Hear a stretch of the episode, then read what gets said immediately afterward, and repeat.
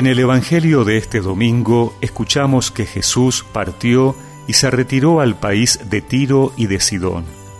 Entonces una mujer cananea que procedía de esa región comenzó a gritar, Señor, hijo de David, ten piedad de mí. Mi hija está terriblemente atormentada por un demonio. Pero él no le respondió nada. Sus discípulos se acercaron y le pidieron, Señor, atiéndela, porque nos persigue con sus gritos. Jesús respondió, Yo he sido enviado solamente a las ovejas perdidas del pueblo de Israel. Pero la mujer fue a postrarse ante él y le dijo, Señor, socórreme.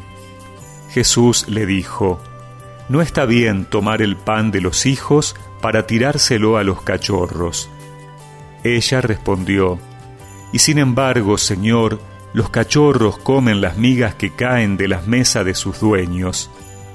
Entonces Jesús le dijo, Mujer, qué grande es tu fe, que se cumpla tu deseo.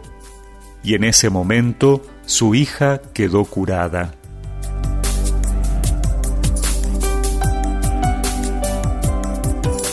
Sentirse excluido duele Probablemente recordemos cuando de niños alguna vez fuimos excluidos, evitados, no considerados.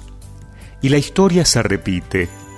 Nos damos cuenta cuando visitamos lugares donde nos sentimos extraños, cuando los demás nos miran con recelo, pero más nos damos cuenta en el lugar de trabajo, en la comunidad, cuando nos encontramos frente a grupos de presión y poder, grupos de los que no formamos parte. Estos grupos incluso están en los ambientes religiosos. Esta era una cuestión importante para los discípulos. Ellos sabían que el Mesías debía venir solo para el pueblo de Israel. Es más, ellos mismos tal vez podían llegar a sentirse un grupo selecto porque estaban siempre en torno al Maestro. Entonces la pregunta era, ¿Es legítimo cerrarse a los demás? Para poner a prueba el pensamiento de los discípulos, Jesús los lleva a las fronteras, donde las cosas no siempre son claras. Ante situaciones más ambiguas, es difícil establecer criterios precisos de aceptación o exclusión. Jesús sitúa a los discípulos ante el sufrimiento humano, donde la pertenencia religiosa parece pasar a un segundo plano.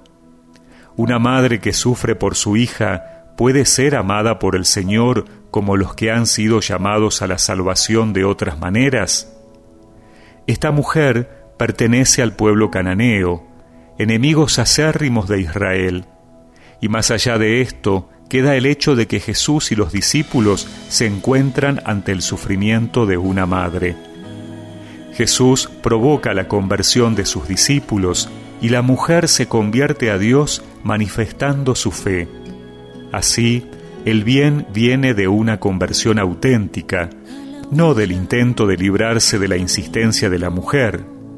Jesús quiere cambiar las cosas de una manera verdadera y radical, no solo en apariencia. Entonces, si nosotros también nos estamos dando cuenta de que hemos excluido a alguien o que nuestro comportamiento tiende a excluir a otros, probablemente estemos lejos de la lógica de Dios y necesitemos convertirnos. Jesús, hijo de David, ten compasión de mí, ven y calma mi dolor. Jesús.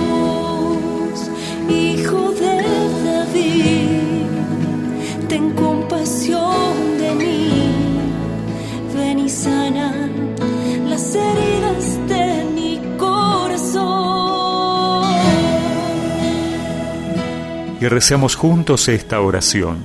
Señor, aleja de mí la tentación de excluir a los que me resultan diferentes. Dame la capacidad de transformar vidas integrando con amor. Amén. Y que la bendición de Dios Todopoderoso, del Padre, del Hijo y del Espíritu Santo los acompañe siempre. ten compasión de mí.